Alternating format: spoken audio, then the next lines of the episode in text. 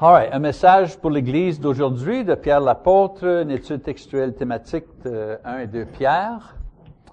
Euh, euh, ceci est leçon numéro 2. La grâce mène à la sobriété. 1 Pierre, chapitre 1, jusqu'à chapitre 2, verset 10. Euh, et aussi la grâce comme soumission. 1 Pierre, chapitre 2, jusqu'à euh, chapitre 3, verset 7. Donc, on continue avec nos leçons sur euh, Pierre. On examine deux autres sens que Pierre attache à l'idée de la grâce que les, euh, que les croyants ont en Jésus-Christ. Comme j'ai mentionné dans la euh, dernière leçon, il y a des gens qui pensent que la grâce veut dire que Dieu permet à une personne à continuer à vivre dans le monde, à continuer à vivre la manière qu'ils ont toujours vécu. Euh, et, sauf que maintenant, ils sont sous la grâce de Dieu et un jour, ils vont aller au ciel.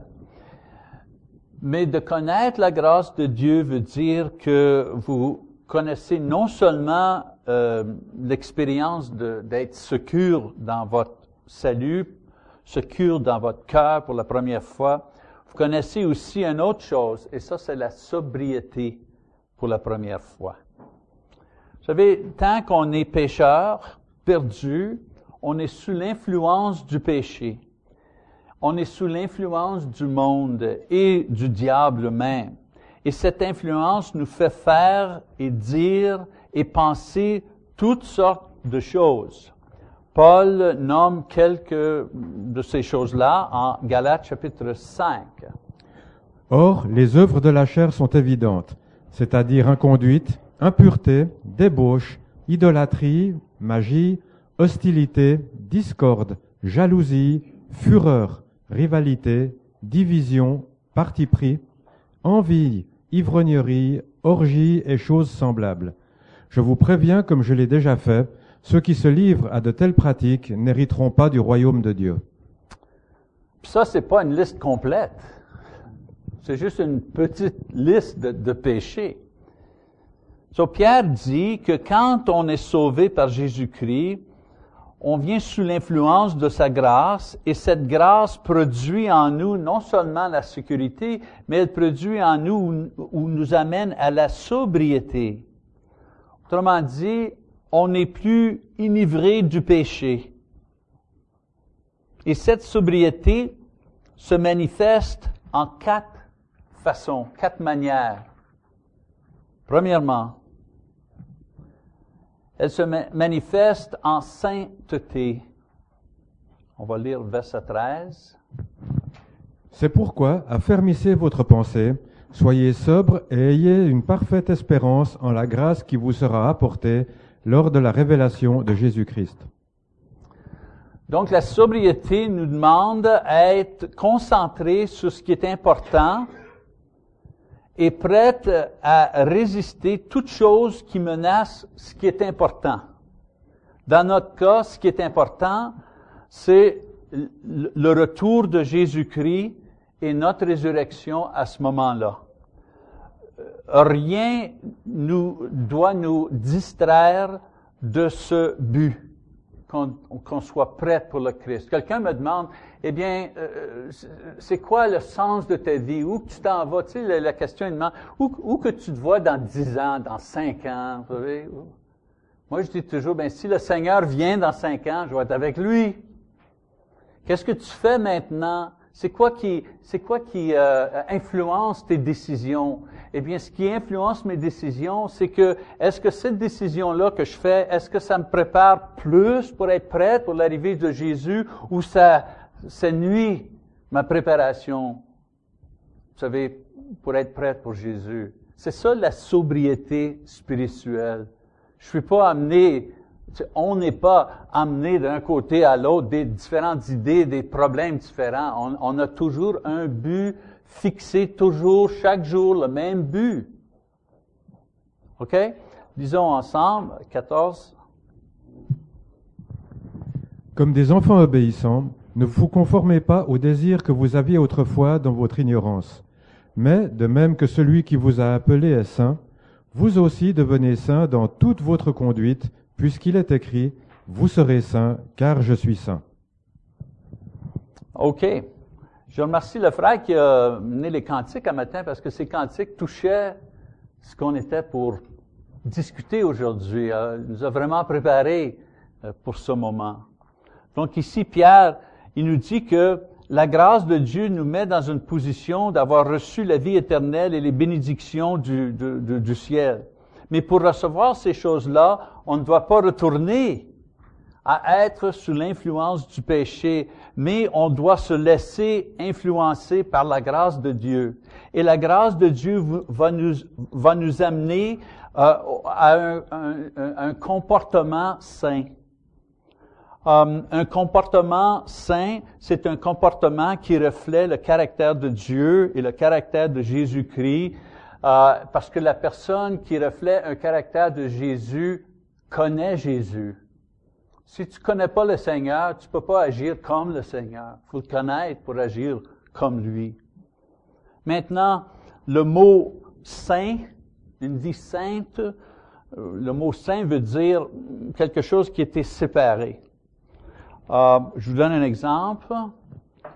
Dans l'Ancien Testament, les prêtres euh, étaient saints, pas parce qu'il y avait une vie sainte, ils se trouvaient saints parce qu'ils ont été choisis par Dieu et mis de côté pour un travail spécial.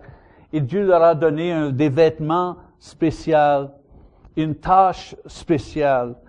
Donc, une place ou une personne ou une chose qu'on met de côté pour une raison spéciale au service de Dieu, on dit que cette chose-là est sainte. Pierre dit que nous, on devient saints en nous séparant de les choses qu'on faisait avant et les choses qu'on disait avant lorsqu'on était euh, euh, sous l'influence du péché, enivré par le péché. Donc la grâce mène à la sobriété et la sobriété nous permet de comprendre et d'obéir les commandements de Dieu. Et cette obéissance nous sépare de l'activité du monde. Et cette séparation du péché et des, des, des, habitudes mondaines, c'est ça qui nous rend saints. Écoute, euh, être saint, c'est, pas, c'est pas, oh, je parle pas bien fort, je fais, oh, bonjour mon frère, puis je porte toujours ma Bible, toujours, toujours la Bible avec moi. C'est pas ça, saint. C'est pas ça, être saint. Être saint, c'est de rejeter le monde, les habitudes du monde. Être saint, c'est dire non au péché, non à la tentation. C'est ça, être saint. OK, une autre chose. La sobriété, la sobriété se manifeste comme la crainte, le respect. Une des choses, vous savez, euh, je vais trouver la manière de, traduire ça. Une des, une des expériences euh, euh, euh, importantes quand on est sauvé, c'est de réaliser qu'il y a un ciel, mais réaliser qu'il y a aussi un enfer. Vous savez? Ça, ça là, ça, ça réveille, ça. Sais, le, le, j'ai un autre passage, je vais monter ici. L'insensé dit en son cœur, il n'y a point de Dieu, ils se sont corrompus, ils ont commis des actions horribles, il n'en est aucun qui fasse le bien. Il y en a beaucoup qui vont à travers la vie, qui moquent la mort, qui moquent les anges et Dieu. Ils n'ont aucune idée ce qu'ils font. Ils n'ont aucune idée que Dieu un jour va demander leur âme, qu'il va les juger. Savez-vous, pardonner ton ennemi, tu dis qu'on doit pardonner notre ennemi. Savez-vous pourquoi? Savez-vous comment on peut arriver à aimer notre ennemi assez pour le pardonner? Parce que nous autres, on sait la souffrance qui attend cette personne-là. Peut-être qu'il me fait mal, peut-être qu'il m'a insulté, mais ce que je souffre, moi, de lui, c'est rien comparé à ce que lui va souffrir quand il va tomber dans les mains d'un Dieu juste. C'est pour ça que je vais le pardonner. C'est pour ça que mon attitude envers lui va être tel que, qui va essayer de l'attirer, de, le sortir de, cette chose-là. Peut-être par mon attitude, quelqu'un qui a insulté, le pardonner, qui a, qui a tourné, vous savez, euh, la joue. Peut-être ça, ça va l'éveiller. Donc, euh, la sobriété, la grâce nous mène à une sobriété qui nous fait réaliser qu'il y a un ciel et qu'il y a un enfer. La grâce nous amène à la connaissance aussi de comment proche qu'on est venu nous-mêmes à être perdus. Vous savez, il y a, juste un... J'ai devenu chrétien quand j'avais 30 ans. Et je dis, euh, tous les commandements, je les ai tous cassés, je les ai tous brisés, je les ai tous désobéis, les commandements. Les dix commandements, une vie très mondaine, très, très, la drogue, euh, tout, tout, tout, tout, tout fait. Et le seul avantage d'avoir devenu chrétien à 30 ans, c'est que je me souviens c'est quoi d'être pas sauvé. Je me souviens comment je pensais et c'était quoi mon attitude quand je connaissais pas le Seigneur, quand j'avais aucune idée, quand je me moquais de Dieu. Bah, Dieu, bon, les croyants, regardons ça, les chrétiens, sais, gang de nono, tu sais. Je me souviens de Michel Mazzalongo en 1970, 74, le party. Euh, vous savez, je me souviens de ça. Et là, je sais qu'est-ce que c'est d'être chrétien. C'est le seul avantage de devenir chrétien comme adulte. On réalise comment proche qu'on est venu d'être perdu. Savez, j'y pense des fois. Oh, si je n'avais pas cette journée-là été à l'église, si je n'avais pas dit oui à une étude biblique, si je n'avais pas réalisé, j'aurais passé tout droit, j'aurais été perdu. Donc la sobriété nous amène à une réalisation que, vous savez, relief. How do you say relief en français? Un soulage. Oui, je suis soulagé. Verset 17 à 21. Et si vous invoquez comme Père celui qui, sans considération de personne, juge chacun selon ses œuvres, conduisez-vous avec crainte pendant le temps de votre séjour sur terre. Vous savez en effet que ce n'est point par des choses périssables, argent ou or, que vous avez été rachetés de la vaine manière de vivre héritée de vos pères, mais par le sang précieux de Christ, comme d'un agneau sans défaut et sans tache. Il a été désigné d'avance avant la fondation du monde et manifesté à la fin des temps à cause de vous.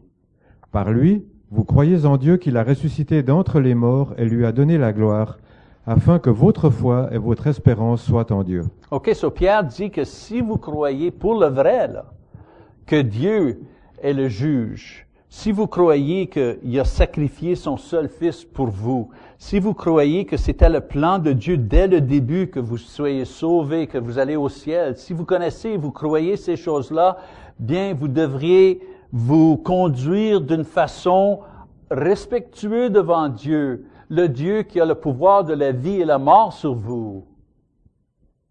On, respecte la police qui nous arrête parce qu'on va un peu trop vite en auto, puis on est toujours nerveux un peu. Oui, monsieur, officier, non, ma licence. Oui, voilà ma licence. Ah, 10, 10 kilomètres trop vite. Ah, je, suis désolé, on était un peu nerveux, là.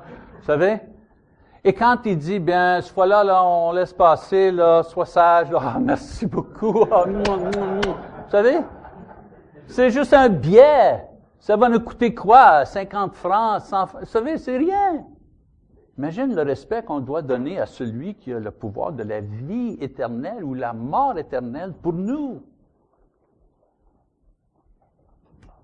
Tout le monde va être jugé. Il y en a qui vont être jugés coupables et punis. Il y en a qui vont être jugés fidèles et sauvés.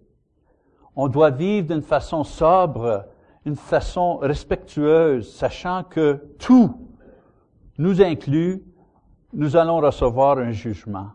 Donc la grâce nous mène à la sobriété et la sobriété se manifeste en sainteté, en crainte et aussi en amour. La grâce produit une nouvelle, euh, un nouveau comportement en nous.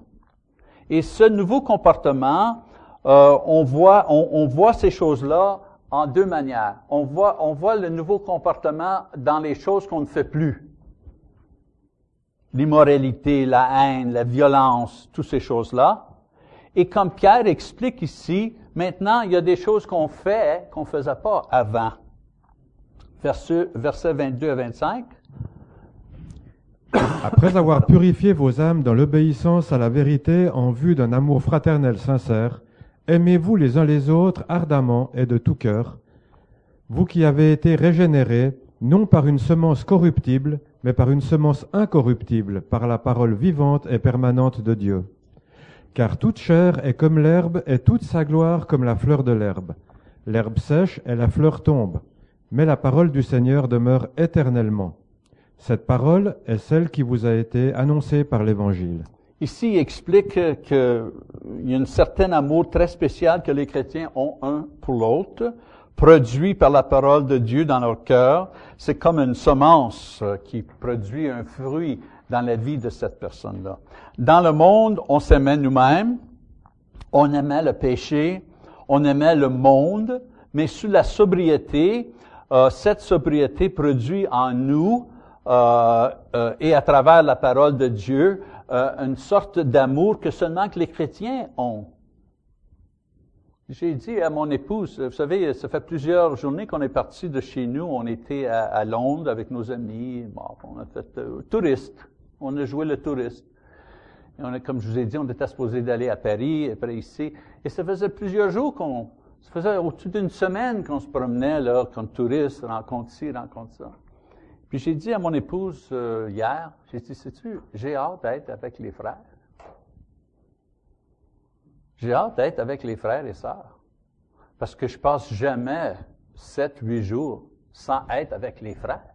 Soit à l'église, au bureau, ça rentre, ça sort, on fait des choses. Vous savez, je suis avec les frères souvent, chaque jour, chaque deux jours, mais aller sept, huit jours sans être avec les frères, sans écouter les, les cantiques, sans entendre quelqu'un prier avant de faire quelque chose, ça me manque c'est satisfaisant. Donc nous, là, les chrétiens, on est plus, est plus séduits par l'amour de la, la, chair et la vanité de la vie. Mais maintenant, consciemment, on choisit l'amour de nos frères avec un cœur qui pardonne, un cœur sacrificiel, un amour sacrificiel qui reflète l'amour du Christ, l'amour qu'il nous a montré euh, sur la croix une sorte d'amour qu'on n'a jamais connu. Donc, la parole de Dieu produit l'agapé, cet amour-là, qui est un amour qui est généreux, qui est pur, qui est sincère, une sorte d'amour que euh, on ne peut pas avoir euh, dans le monde. Donc, la grâce mène à la sobriété et la sobriété nous amène à la sainteté, le respect, l'amour et une autre chose, la croissance. Euh, la sobriété spirituelle générée par la grâce de Dieu fournit le bon environnement et motivation pour une croissance personnelle. Le but de la sobriété, c'est de nous permettre un état d'esprit qui peut apercevoir et connaître pourquoi qu'on a été sauvé euh, par Dieu. Et là, il faut lire le prochain verset. Rejetez donc toute méchanceté et toute fraude, l'hypocrisie, l'envie et toute médisance. Désirez comme des enfants nouveau-nés le, lait non frelaté de la parole, afin que par lui vous croissiez pour le salut, si vous avez goûté que le Seigneur est bon. Approchez-vous de lui, pierre vivante, rejetée par les hommes, mais choisie et précieuse devant Dieu, et vous-même, comme des pierres vivantes, édifiez-vous pour former une maison spirituelle, un saint sacerdoce, en vue d'offrir des victimes spirituelles agréables à Dieu par Jésus-Christ. Donc Pierre nous dit qu'une fois qu'on commence à vivre dans la sainteté, dans le respect pour Dieu, dans l'amour, on commence à ce moment-là à euh, euh, euh, remplir, si on veut, le but original de la grâce de Dieu. Et ça, c'est de, de, de, de, bâtir et être intégré dans le corps du Christ qui est l'Église. Souvent, on dit, vous savez, l'Église, c'est pas la bâtisse, l'Église, c'est le monde. Mais ici, Pierre, il va une étape plus loin en disant non seulement que le monde, l'Église, c'est le monde, il dit le but de ce monde dans la vie, c'est de faire des offrandes plaisantes à Dieu. Paul explique, comme je vous ai dit en Romains 12, 1, 2 et en Éphésiens chapitre 5, que ces sacrifices consistent de deux choses. Premièrement, un style de vie saint qui est rempli de service. Et deux, un cœur joyeux plein de louanges spirituelles. Et après ça, il va à une autre étape en décrivant la vraie identité de ces gens qui sont dans l'Église.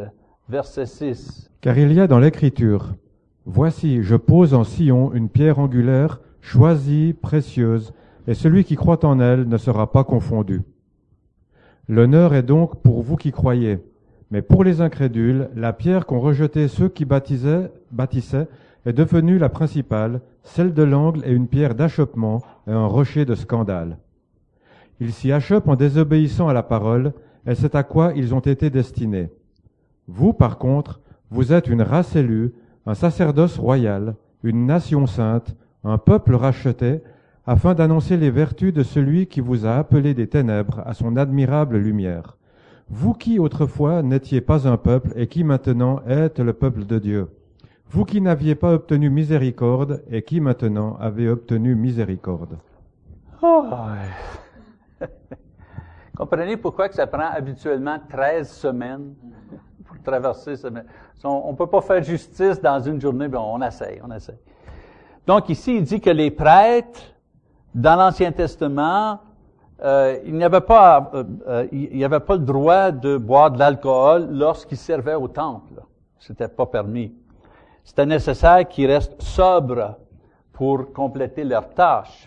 Mais le point que Pierre fait ici, c'est que la grâce nous mène à une euh, sobriété spirituelle qu'on a besoin pour fonctionner dans nos rôles comme une race élue.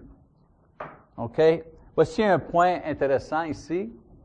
Um, so, on doit être sobre pour fonctionner comme notre nouvelle, c'est nouvelle position dans le royaume. Une race, euh, euh, une race choisie des prêtres. Dans l'Ancien Testament, c'est intéressant à noter que les rois dans l'Ancien Testament, les rois d'Israël, ils n'avaient pas le droit d'offrir de sacrifices. Vous savez, Saul, right, il a perdu le royaume. Pourquoi? Parce qu'il n'a pas attendu Samuel. Samuel a dit, attends-moi, je vais faire le sacrifice. Samuel avait le droit d'offrir le sacrifice. Mais Saul était pressé, là, entre les cas. Il a offert le sacrifice, il a désobéi. Mais aussi, euh, les prêtres n'avaient pas le droit d'être rois dans l'Ancien Testament. Donc, il y avait une seule figure dans l'Ancien Testament qui, euh, qui était dans les deux rôles en même temps. Euh, Melchizedek, right? Celui qui a rencontré Abraham. Il était, on disait de lui, prêtre et roi. Et l'autre personne qui a le droit d'être prêtre et roi, Jésus-Christ, prêtre roi. Et la troisième personne qui a le droit d'être prêtre et roi, nous, prêtre et roi. So Pierre, il fait l'argument, c'est important d'avoir un esprit sobre parce qu'on a une tâche très importante comme prêtre qui offre des sacrifices. Qui offre des sacrifices à Dieu. Ces titres-là, c'était seulement que euh, que, que, les Juifs avaient ces titres-là, roi et prêtre, d'une manière ou de l'autre, seulement pour un certain montant de temps. Mais à travers la grâce de Jésus-Christ, ces titres-là nous ont été donnés éternellement. Et comme n'importe quel rôle ou position, une personne doit maturer dans ce rôle-là. Donc Pierre dit qu'à travers euh, l'effet de sobriété de la grâce sur nous, on se prépare à entrer et fonctionner dans nos nouveaux rôles comme les choisis de Dieu, les saints de Dieu, les prêtres de Dieu qui bâtissent son royaume. Comment? Avec une vie sainte et avec des louanges sincères. Donc, la grâce de Dieu travaille avant, pendant et après notre salut. Avant, la grâce de Dieu travaille dès le début du temps Dieu planifiait et travaillait vers notre salut personnel. Durant, lorsqu'on croit et on confesse Jésus, on se repent de nos péchés, on est baptisé, la grâce de Dieu lave nos péchés et nous remplit avec le Saint-Esprit. Et après notre salut, même après le moment de notre salut, la grâce de Dieu continue à être effective dans nos vies. Elle fournit un sens et une connaissance de sécurité et de réassurance que Dieu va compléter ses promesses pour nous. Et deuxièmement, elle nous libère de l'influence du péché et elle nous mène à une euh, sobriété spirituelle qui se manifeste en vie sainte, une nouvelle, un nouveau respect pour Dieu, une nouvelle sorte d'amour qu'on a pour les autres, les chrétiens, et un développement dans notre rôle dans l'Église comme prêtre qui offre des sacrifices de service et de louange. Voilà l'idée de la grâce que Pierre explique, la grâce qui nous mène à la sobriété. Maintenant, on, on continue. La grâce nous amène aussi à la soumission.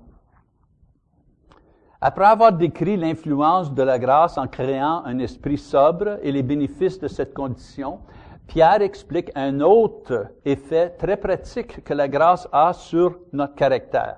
Et ça, c'est la grâce nous amène à la soumission. Maintenant, on sait que la source de beaucoup de problèmes dans la société, c'est la rébellion. Avant que Adam a péché, il y avait déjà une rébellion dans les cieux.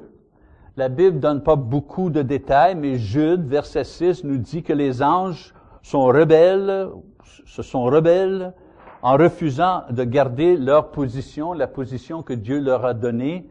Soit ils voulaient être à la même position de Dieu, ou peut-être euh, ils refusaient de servir l'homme. Je sais pas, là, c'est simplement une spéculation, mais donc ils sont rebelles devant Dieu, et Dieu les a punis. Et c'était un de ces anges rebelles, Lucifer, qui, dans la guise d'un serpent, a tenté Ève et amené l'humanité dans sa chute du péché. Maintenant, le dictionnaire décrit la rébellion, quelqu'un qui refuse d'accepter l'autorité, quelqu'un qui refuse le contrôle par, par n'importe qui, ou d'opposer l'autorité du gouvernement, des lois, etc., etc. À part des commandements dans la Bible qu'on obéit les lois de, on Dieu, on doit aussi obéir les lois du pays. On doit se soumettre au gouvernement.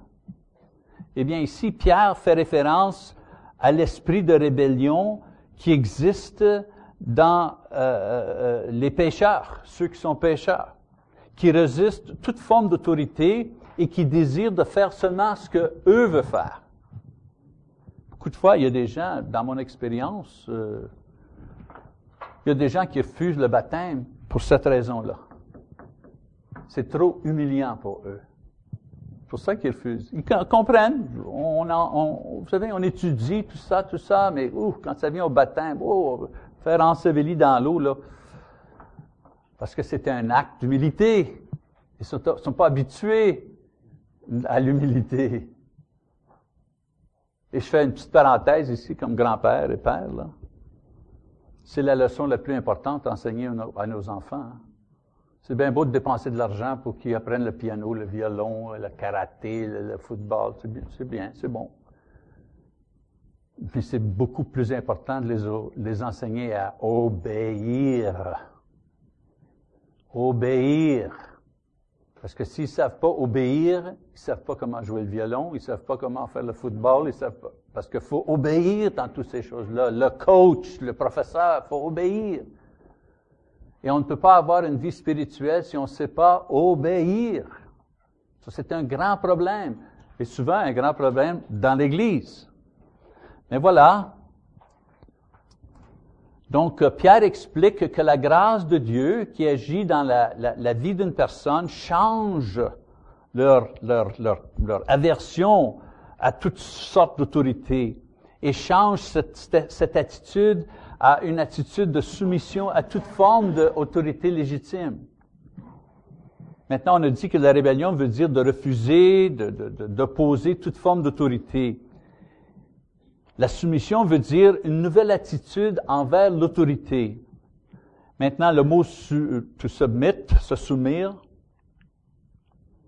Euh, c'était vraiment, dans, le grec, c'était un, dans le, grec ici, là, qui a été traduit dans le français ou à l'anglais, le mot pour se soumettre, c'était un mot militaire, c'était un terme militaire qui voulait dire de se mettre en dessous, de se placer au-dessous.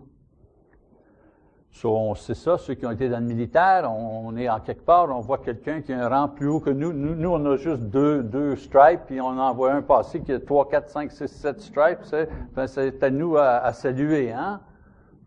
On connaît dans le militaire, il faut se soumettre à ceux qui sont au-dessus de nous. Ben, le mot se soumettre vient du terme militaire de se mettre, de se placer en dessous, volontairement. Donc, la soumission demande deux actions. deux actions. Premièrement, demande la reconnaissance. La reconnaissance que notre position, peu importe si c'est une, position qui nous a été donnée ou une position qui est basée sur notre âge ou sur euh, euh, nos dons, la soumission demande qu'on voit l'ensemble et qu'on reconnaît où que nous, nous sommes en relation aux autres, en haut de nous et en bas de nous. So, la vraie soumission veut dire, je reconnais, je vois l'image. Moi, je sais où que j'appartiens dans cette chose-là. Deuxièmement, bonne volonté. La soumission biblique, ce n'est pas la défaite. C'est un acte de, euh, de volonté en acceptant un rôle ou une position ou une tâche. La soumission, ce n'est pas l'esclavage. Parce que l'esclavage, ceux qui sont esclaves n'ont pas de choix.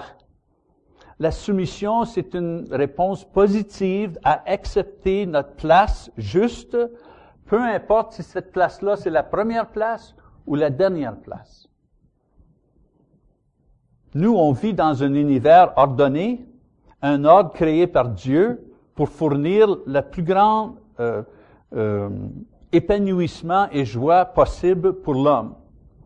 Le problème commence quand a commencé avec les anges qui ont refusé de garder leur position dans cet ordre. Comme je vous ai dit, soit ils voulaient la position de Dieu, être plus haut de Dieu, ou ne voulaient pas servir l'homme. Et maintenant, après, les humains, eux, voulaient euh, laisser leur position. Ils voulaient être comme Dieu, connaître le bien et le mal quand Dieu a dit, vous n'avez pas le droit d'aller là, vous n'avez pas le droit de toucher cette chose-là, de manger de cette chose-là. Et c'était quoi le, résultat? Le résultat, c'est une, une, rébellion spirituelle, une destruction de l'humanité.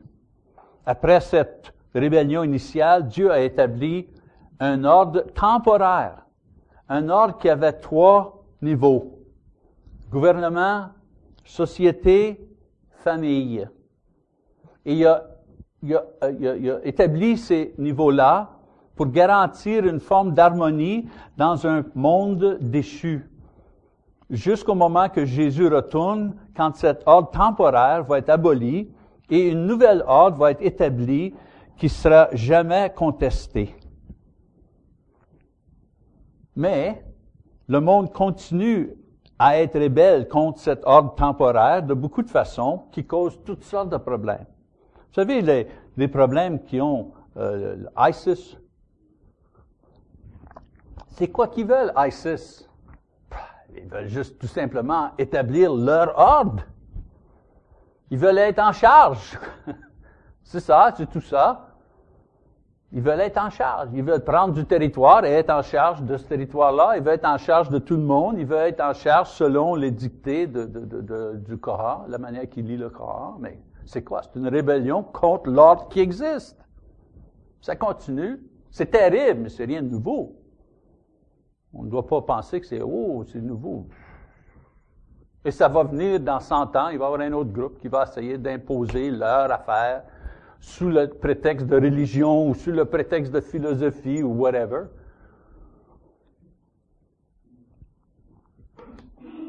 So, Pierre dit que quand une personne connaît la grâce de Dieu, cette grâce neutralise l'esprit de rébellion et, et, permet cette personne de reconnaître et de voir la grande image et sa place dans la grande image. Et volontairement d'accepter leur place, peu importe quelle place, pour servir et glorifier Dieu. Oubliez pas, là, la rébellion, ça ne glorifie pas Dieu. Mais accepter notre place volontairement et profitablement pour Dieu, ça, ça glorifie Dieu. Et ça, ça contribue à la paix sur la terre et la, euh, croissance du royaume de Dieu ici sur la terre. Donc, en chapitre, j'ai dit tout ça, là, un peu préambule, j'ai dit tout ça pour dire qu'en chapitre 2 et 3, Pierre revise, fait une révision, comment la grâce nous mène à la soumission dans ces domaines-là. So, la grâce nous mène à la soumission au gouvernement, premièrement. Et on lit. Bien-aimés, je vous exhorte, en tant qu'étrangers et voyageurs, à vous abstenir des désirs charnels qui font la guerre à l'âme. Au milieu des païens, ayez une bonne conduite, afin que là où ils vous calomnient comme faisant le mal, ils voient vos œuvres bonnes et glorifient Dieu au jour de sa visite. Sur la grâce, je dis qu'on peut se soumettre au gouvernement, on peut le faire volontairement. comme chrétien, on vit dans le même environnement que les païens. Et on est sujet aux mêmes tentations, aux mêmes pressions. Mais Pierre leur dit à eux que comme chrétien, il doit agir d'une façon euh, qui, qui, qui met en, en, en qui, qui reflète, oui c'est ça, qui reflète leur appel euh, comme chrétien. Et en faisant cette chose-là, ils peuvent gagner l'admiration de non-croyants. Écoute, les chrétiens à qui Pierre parle dans cette lettre, c'était des gens qui avaient abandonné le païanisme et euh, sont convertis au christianisme, mais il y avait des familles, ces personnes-là. Et leur famille le critiquait. Parce qu'à l'époque aussi, il y avait l'adoration de l'empereur. C'était profitable d'être païen en certaines places. Ça, ils se faisaient critiquer par leur propre famille. Et Pierre dit, ben si tu agis comme du monde, là, euh, si tu démontres la vie sainte, là, à ce moment-là, vous allez être capable de silencier les critiques et même peut-être les gagner. Donc, Pierre dit une bonne conduite peut gagner ceux qui te critiquent. Et c'était surtout important d'avoir une bonne conduite parce qu'à cette époque-là, c'est le gouvernement qui critiquait aussi. On persécutait les chrétiens. Vous savez, Dieu autorise l'idée du gouvernement humain et il bénit pas une manière plus qu'une autre. Soit un roi, ou un président, ou un premier ministre, ou un chef, ou whatever, vous savez. Peu importe comment la société est organisée, Dieu bénit pas une manière plus que l'autre.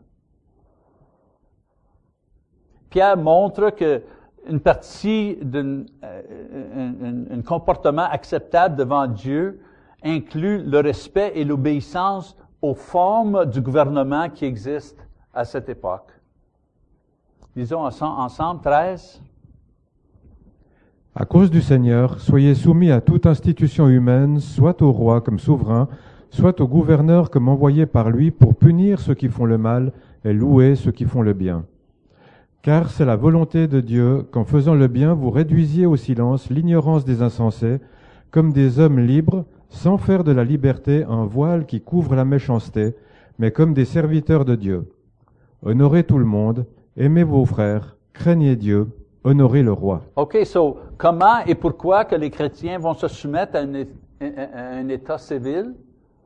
Eh bien, premièrement, ils se soumettent à l'état civil parce que cet état-là a été établi par Dieu pour préserver l'ordre dans la société. Peu importe la forme du gouvernement.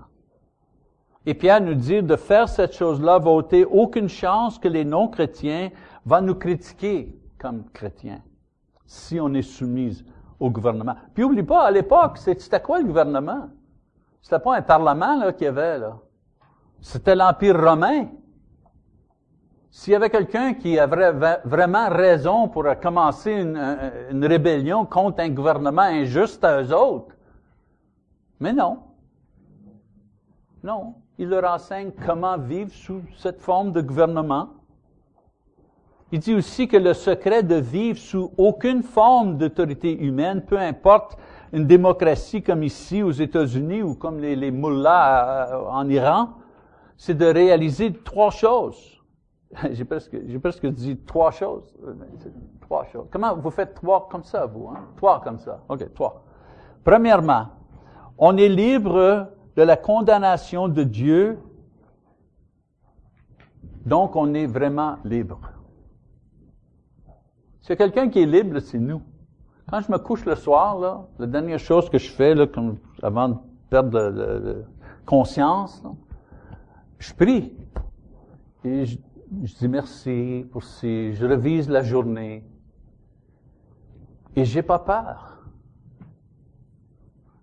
Et souvent, je dis, Dieu, si c'est la dernière nuit, là, parce que je connais un, un de nos membres, un homme, 35 ans, 35 ans, au, au gym, gym rat, on appelle, toujours 2-3 kilos, 4 kilomètres, courir, tout ça. Mort. 35 ans pendant qu'il dormait. Son épouse s'est réveillée le matin. José, réveille. José is dead. Crise cardiaque. 35 ans. So, quand je me couche, j'ai pas peur. Bonsoir Dieu, merci pour une bonne journée. Et s'il n'y a pas une autre journée ici, c'est bien. Merci pour les journées que tu m'as données. J'ai pas peur, c'est, c'est M. Obama qui est président, ou M. Trump qui est président, ou Mme Clinton qui devient président. Whatever. Je vais voter, je suis bon citoyen, mais j'ai pas peur. J'ai pas peur. Pierre dit aussi de faire cette chose-là. Euh, écoutez, le secret de vivre là, sous n'importe quelle forme, c'est de réaliser qu'on est libre de la condamnation de Dieu. Et aussi, deuxièmement, notre but, c'est d'établir le royaume de Dieu ici sur la terre. Je suis pas ici, moi, pour établir le gouvernement civil. Je laisse les païens faire ça. Je dis pas maintenant qu'on n'a pas le droit de s'impliquer, sûrement. Mais c'est pas mon but principal. Et aussi, nous sommes esclaves de Dieu, donc personne ne peut vraiment nous mettre en esclavage. La grâce de Dieu veut dire qu'on se soumet à nos, euh, euh, à nos gouvernements parce qu'en faisant cette chose-là, on peut continuer à faire ce qui est important pour nous. Et c'est quoi? Eh bien, c'est d'établir le royaume de Dieu ici sur la terre et rendre gloire à Dieu. Donc, la grâce veut dire et nous amène à la soumission au gouvernement. Deuxièmement, la grâce veut dire aussi qu'on se soumet à nos maîtres. À cette époque, l'esclavage était commun, c'était une connexion sociale entre employeur et employé. Aujourd'hui, la majorité, je ne dis pas qu'il n'y a pas d'esclavage, mais dans la majorité du monde, il n'y a pas l'esclavage. Mais l'enseignement de Pierre ici fait euh, allusion à la relation entre employé et employeur. Donc, lisons un, un verset ici. Serviteurs, soyez en toute crainte soumis à vos maîtres non seulement à ceux qui sont bons et doux, mais aussi à ceux qui sont difficiles. C'est ça. Pierre dit que ce qui compte comme chrétien, c'est votre attitude, pas l'attitude de votre euh, patron. D'être obéissant, d'être accommodant à nos patrons, à nos, à nos gérants, ça c'est notre choix. Remarque, c'est rendu plus ou moins facile, basé sur la sorte de caractère qu'ils ont eux. Mais quand même, c'est toujours nous qui avons le choix de la façon qu'on agit envers eux. Le, le but, c'est pas de gagner l'argument avec eux. Le but, c'est de les gagner eux pour le Seigneur. C'est ça le but. On doit poser notre question, là. La chose que je fais ici, là, avec lui ou avec elle, avec mon patron, la chose que je dis, l'attitude que j'ai, là, est-ce que ça va vraiment euh, euh, euh, dévoiler le Christ pour cette personne-là? Est-ce qu'elle ou lui va avoir une meilleure image de mon Seigneur par la façon que j'agis? Parce que c'est moi qui contrôle ça. Lui ou elle, là, n'y a pas du monde, si vous savez, ça, ça c'est elle ou lui, ils vont répondre à cette chose-là. Mais moi, j'ai toujours le contrôle de la façon que moi je vais agir envers mon patron.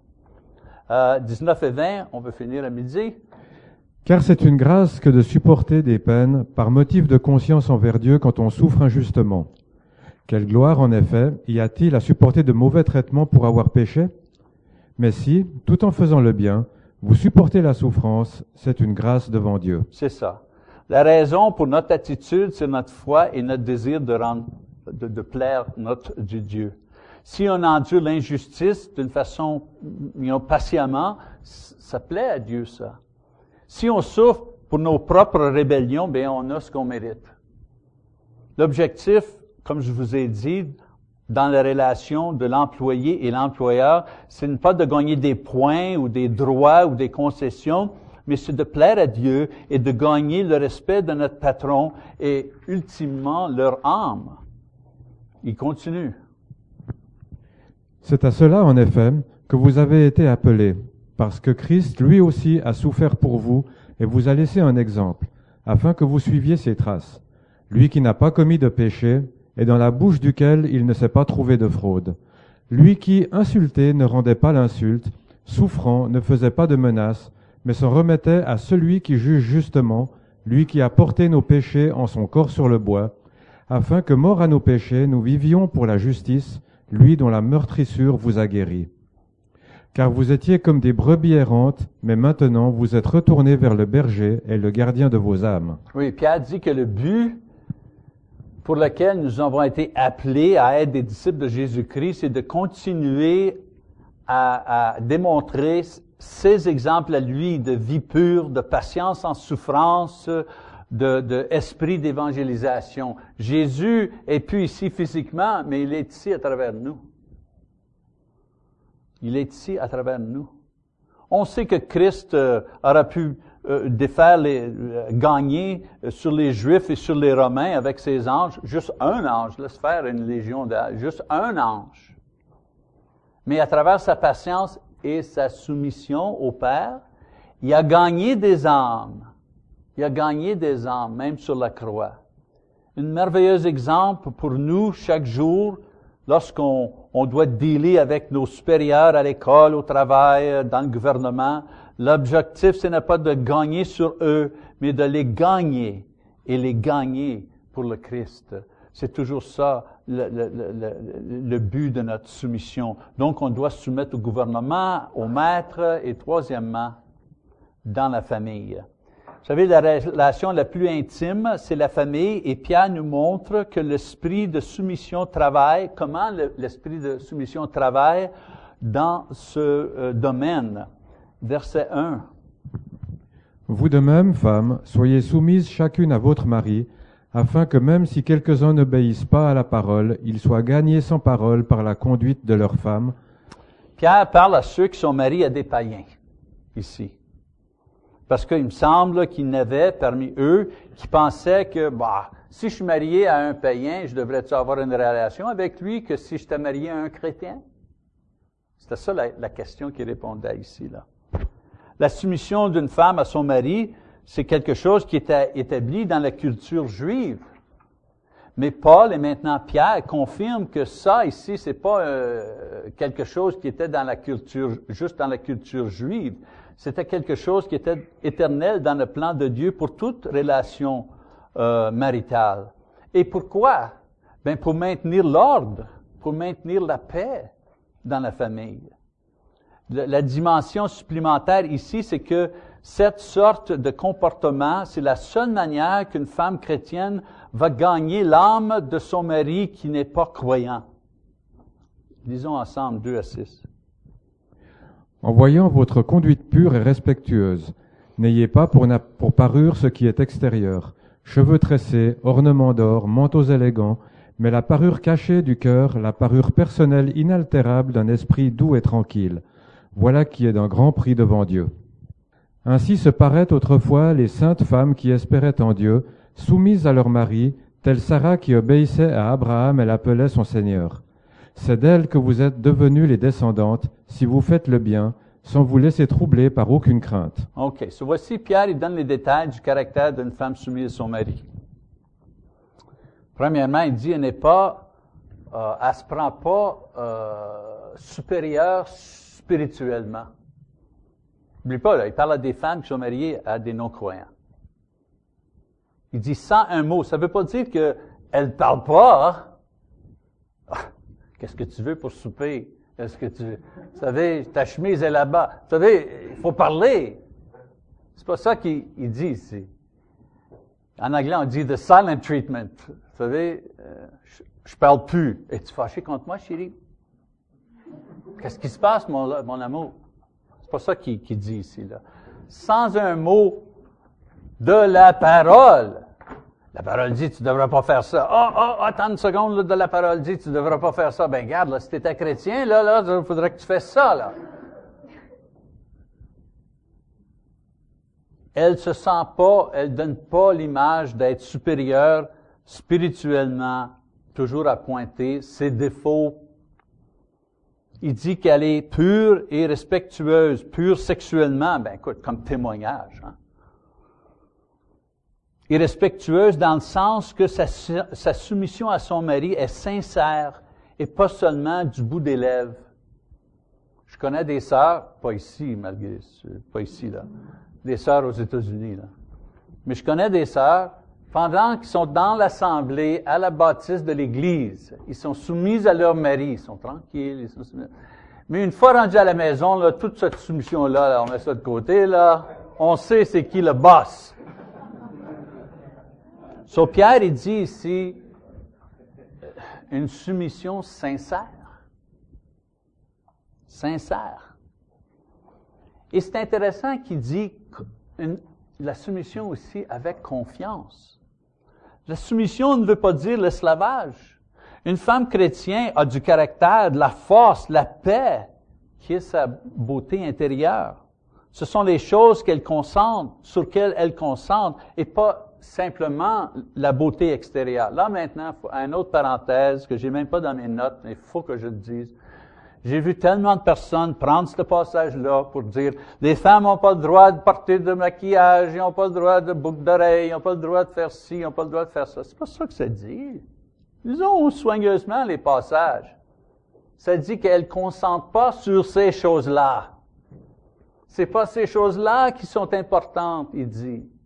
C'est les choses à l'intérieur qui sont importantes. Sans négliger l'extérieur, si on peut mettre autant d'efforts dans l'intérieur qu'on met dans l'extérieur, là, on va avoir quelque chose. Là, on va avoir une vraie femme chrétienne. Et ce sont ces choses-là qu'on remarque de notre épouse. Là, je ne parle pas comme prédicateur, comme américain, je parle comme euh, époux. 37 ans. Ma femme, c'est plus la même femme que j'ai connue à 20 ans. Euh, moi aussi, je suis plus la même personne que j'étais à 20 ans. Elle, elle a tous ses cheveux, heureusement. Je suis content que ça, ça s'est fonctionné comme ça. Je veux juste dire que c'est tellement vrai ce que Pierre dit. Parce que j'ai vu ma femme élever nos enfants, j'ai vu le sacrifice qu'elle a fait pour que je puisse être dans le ministère, entre le cas, etc., etc. N'importe quel homme qui peut être là, là, présent, là, dans la salle d'opération, lorsque sa femme donne, fait naissance à un bébé, là, quatre fois, là, tu l'aimes, cette femme-là. Tu l'aimes, cette femme-là. Regarde ce qu'elle fait pour toi, là. Et la chose que j'aime d'elle maintenant, oui, dans mes yeux, elle est encore belle, désirable. Mais ce que j'ai vu pendant 37 ans, ça fait 40 ans qu'on se connaît, mais c'est les choses intérieures qu'elle a cultivées. C'est une femme de prière qui est debout à 6 heures le matin, le temps qui fait noir, qui est dans la chambre avec son petit livre, a, écrit toutes ses prières jour après jour après jour, a prié pour nos enfants, a prié pour ses amis. Quand ma femme a dit, ah, je vais prier pour toi, des fois, elle dit, oh, ouais, sure. On dit ça de même. Non, non. Si ma femme, si Lise a dit, je vais prier pour toi, si vous regardez dans son carnet de prière, vous allez voir votre nom dans son carnet de prière. C'est ça que Pierre dit ici. Elle a confiance parce que, pourquoi? Parce que la grâce de Dieu l'a amené à sa sécurité. Elle n'a pas besoin de gagner. Verset 7, presque fini là. Vous de même, Marie, vivez chacun avec votre femme en reconnaissant que les femmes sont des êtres plus faibles, Honorez-les comme co-héritières de la grâce de la vie, afin que rien ne fasse obstacle à vos prières. C'est drôle, là, pour la, pour la femme, il y a une instruction très longue. Pour l'homme, il y a juste un verset. Je sais pas pourquoi, on ne porte pas attention bien longtemps, mais de toute façon, il parle à, les maris maintenant. Les maris païens, euh, ils agissent pas, vous savez, euh, de cette façon-là. Là, c'est pour les maris qui sont chrétiens. Mais le mari chrétien doit avoir la responsabilité de connaître sa femme. Il donne juste un mot, juste un mot au mari. Vous deviez connaître votre femme. Pas connaître, bah oui, je la connais, je connais son nom, je connais, je connais le nom de sa mère, la notre date d'anniversaire, oh, faut bien que je connaisse ça. Pas connaître comme ça. Connaître, dans la Bible, le mot connaître veut dire une, connaissance intime. Souvent, on sert de ce mot-là pour faire référence à euh, euh, l'intimité sexuelle. Qui connaît sa femme intimement. Il connaît ce qu'elle aime, ce qu'elle aime pas, ce qu'elle veut, ce qu'elle veut pas, ce qui lui, qui lui donne des soucis, etc., etc., etc. Et il dit, si l'homme connaît pas sa femme intimement, profondément, ça, ça, va avoir un effet sur ses, ses prières. Vous savez, mes frères, je, je, dis quelque chose pour vous, là. Le meilleur compliment que votre épouse va vous donner, c'est pas Oh, t'es donc beau! J'aime tes cheveux! Oh, t'es fort! Oh, regarde, t'es fort! T'es encore fort! T'es viril!